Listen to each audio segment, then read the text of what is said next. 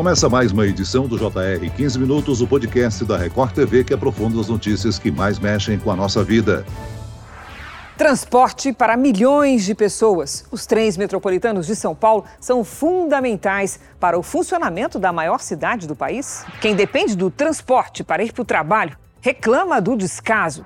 Mais de 6 milhões de passageiros usam diariamente o transporte sobre trilhos nas grandes cidades brasileiras. Na série de reportagens do Jornal da Record, as nossas equipes mostraram a realidade enfrentada por essas pessoas no seu dia a dia. Poucas linhas, superlotação, horários descumpridos e falhas de manutenção. Os problemas se multiplicam, dificultando o caminho diário de milhões de brasileiros. E aí eu pergunto: o que é preciso para melhorar a qualidade desse tipo de transporte? É possível fazer isso sem tornar as tarifas mais caras? O 15 Minutos de hoje recebe a diretora executiva da ANP Trilhos, Roberta Marquese. Bem-vinda, Roberta. Obrigada, Celso Freitas. Agradeço aí pelo convite. E quem nos acompanha nessa entrevista é o repórter da Record TV, Luiz Carlos Azenha. Azenha, o panorama que a série do jornal A Record apresenta do transporte sobre trilhos nas grandes cidades brasileiras, a gente pode dizer que é precário, não?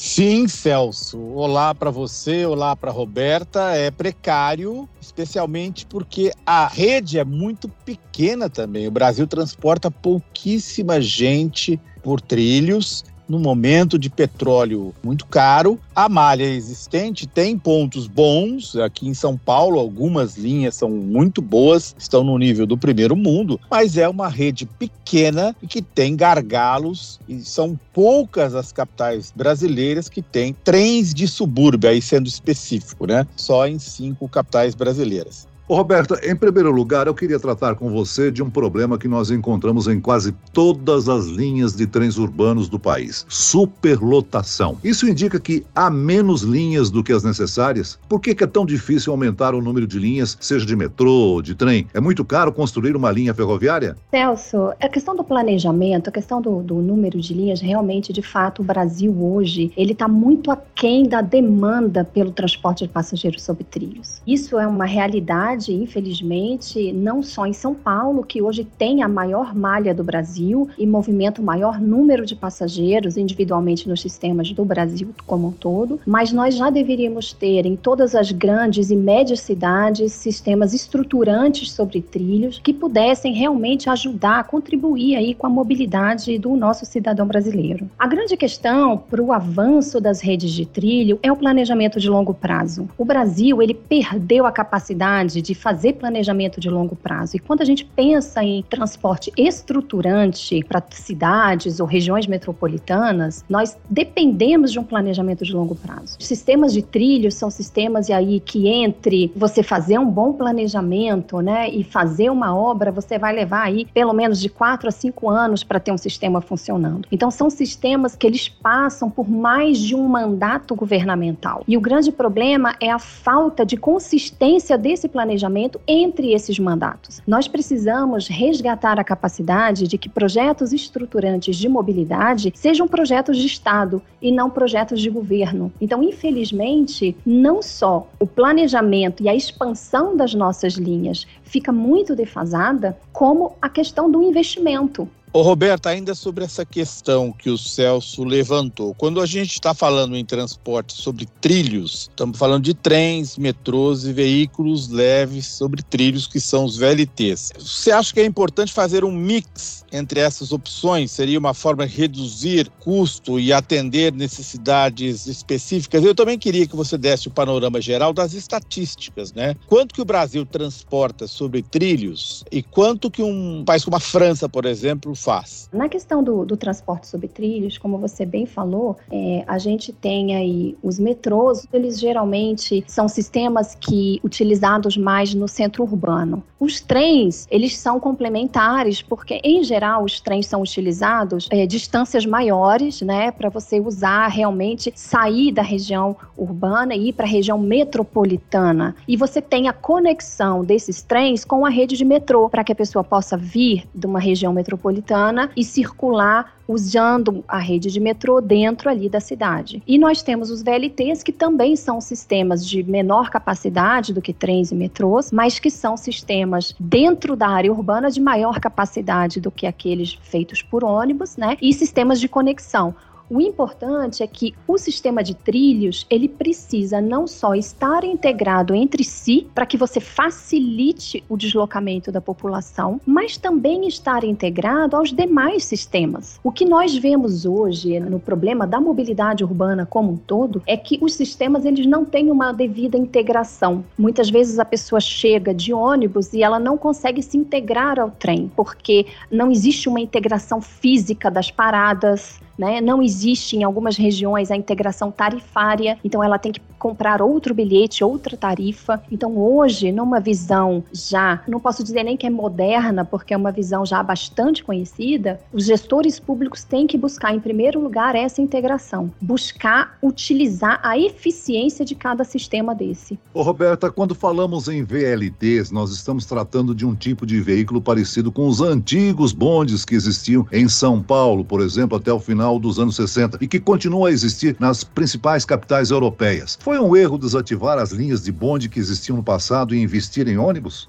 Celso, a verdade é que assim, o Brasil, ele por uma decisão político estratégica do passado, né, desativou todas essas linhas e dando prioridade aí para uma decisão econômica é, de investir na indústria automobilística. É, hoje a gente vê que foi uma decisão equivocada, né, porque com o tamanho das nossas cidades, a densidade populacional das nossas cidades, hoje a gente está buscando a duras penas retomar o investimento em transporte de alta capacidade, como trens e metrôs e inclusive os VLTs. A Europa toda continuou investindo nisso, né? Hoje você tem uma rede aí bastante grande em todas as cidades, não só entre cidades, mas entre países de toda a Europa, você consegue circular de trem. É, e o Brasil ainda, com esse tamanho continental que nós temos, ainda patina para conseguir conectar dentro das cidades. Roberto, chegou-se a anunciar que haveria uma construção de uma linha de trem de alta velocidade entre Rio e São Paulo, com investimento estrangeiro. Só investimento estrangeiro pode resolver essa carência? Não, não, Celso. Hoje nós temos grupos muito fortes aqui no Brasil investindo em mobilidade. A mobilidade lá da Bahia é um grande exemplo disso. A Bahia teve um projeto que ficou mais de 15 anos parado de metrô, que era piada entre a própria população, né? E, e era piada no Brasil todo. E hoje Salvador tem um maior potencial de construção de rede de trilho dos últimos anos. Eles são um exemplo exemplo aí de construção para o Brasil todo. E eles construíram, só para você ter uma ideia, mais de 21 quilômetros e 12 estações em três anos. É um recorde para todo o cenário nacional que nós temos. E isso mostra que grupos privados e também estrangeiros, eu acho que hoje a gente não pode abrir mão da parceria público-privada, das concessões, de trazer o privado como investidor. Isso, de fato, é uma realidade. Mas no Brasil temos grupos capazes, sim, de atender não só a essa parte da construção e das concessões, das operações, mas temos também um parque industrial capaz de atender a toda a questão do fornecimento de trens, equipamentos, sistemas. O importante é que o Brasil realmente avance nas políticas de incentivo para esse segmento. Ô Roberta, essas últimas semanas eu andei muito de trem aqui em São Paulo. E aí nós temos a Companhia Paulista de Trens Metropolitanos. Nas linhas dela eu achei assim um serviço bem bom. E curiosamente, aqui em São Paulo, são aquelas que são operadas por uma concessionária desde janeiro, são aquelas que têm apresentado o maior número de problemas. Então, e parece que também há uma capacidade do Estado de fazer investimento direto nisso, não? Tanto o metrô de São Paulo como a própria CPTM, elas criaram com todo o desenvolvimento do próprio governo de São Paulo e operação pública de sistemas. E o, os sistemas hoje, eles são equiparados em termos operacionais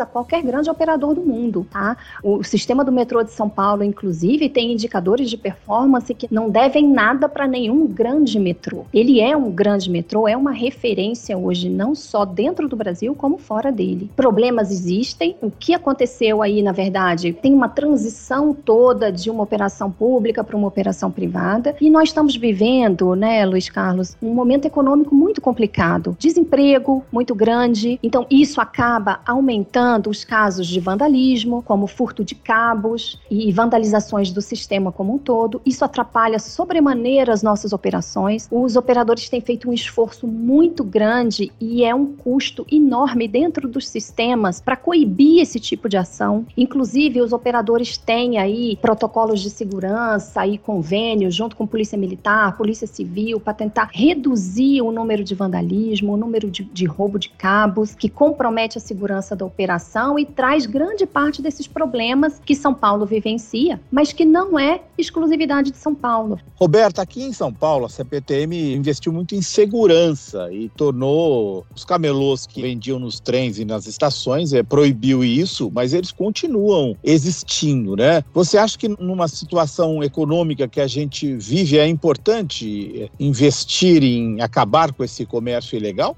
O comércio ilegal, a prática já diz ilegal. Então, quando a gente pensa que a gente tem uma operação metroferroviária que movimenta milhões de passageiros todos os dias, o operador ele tem que garantir em primeiro lugar a segurança das vidas. Não há outra possibilidade. Então, assim, em primeiro lugar, o operador busca a segurança do passageiro. Então, quando você tem um comércio ilegal trafegando dentro dos trens, primeiro que você tem um grande número de queixas e reclamações. Hoje em dia, as pessoas elas usam muito seu, seus smartphones, então elas usam o tempo dentro do trem para outras coisas e também para ficar atentos à questão da segurança. Essa questão do ambulante é muito controverso. Então, existe uma legislação toda de operacional e de regulamento de transporte que proíbe não só ambulantes, mas proíbe apresentações musicais dentro do trem, proíbe o tráfego com equipamentos de grande volume, exatamente porque em questões de acidentes ou na necessidade de você ter uma maior frenagem, uma frenagem rápida, você tentar garantir a segurança dos passageiros que estão dentro do trem. Roberto, no quesito segurança, as mulheres também são vítimas de assédio nos trens, especialmente nos períodos de maior lotação. Já se apostou na criação de vagões exclusivos para mulheres para combater esse tipo de problema. É uma boa estratégia isso? Quais as outras formas de se combater o problema? Olha, Celso, vagão feminino é outro problema muito controverso, né? Na visão da nossa entidade, ele não resolve o problema, porque o vagão feminino, ele faz com que a mulher tenha que se segregar dentro de um vagão para se sentir segura, em vez de punir o agressor, que é quem realmente é o lado ruim da da história. Nós defendemos, como entidade, e temos aí o apoio de todos os operadores, nós defendemos que a mulher deve se sentir segura em todos os vagões. Ela tem que ter a liberdade para escolher aonde ela vai andar. Até porque o problema do assédio não é um problema do transporte. O problema do assédio é um problema social. A mulher, ela é assediada nos elevadores, ela é assediada na rua, ela é assediada no transporte, ela é assediada no avião. Então, assim, isso é um problema social. E problema social a gente não trata com política de segregação. Não é segregando a mulher que a gente vai resolver. Roberta, eu estive numa oficina da CPTM onde me disseram que custa 12 mil reais para trocar para-brisas de um trem atingido por uma pedrada. Esse é um fato. O vandalismo é um problema grave, mas também tem um problema, me parece, também da alimentação de redes elétricas, que tem causado problema em várias cidades do Brasil, especialmente aqui em São Paulo, em algumas linhas. É um investimento muito caro esse a fazer? Olha, aqui a gente tem duas questões segregadas, né? Vandalismo é um problema enorme para todos os operadores. Então a gente tem realmente índices de vandalismo enormes, dentre eles a questão de apedrejamento, né? Então assim, o custo vai muito além daquele de reposição do material. Vai com a segurança que você precisa reforçar, com as rondas, com treinamento de pessoal especializado, instalação de câmeras de vigilância e equipamentos de monitoramento constante para evitar casos de vandalismo. Existem casos de pessoas que jogam coisas na catenárias, então dá curto-circuito. Então, às vezes, você precisa desligar o sistema para poder fazer a manutenção durante o horário em que o trem está trafegando. Então, isso causa sérios problemas, paralisação dos trens, interrupção de serviço. E quando a gente fala de roubo de cabos, a gente começou a perceber que existem várias pessoas que têm atuado com esse roubo, mas eles estão roubando muitas vezes cabos que eles nem sabem o que, que é. Então,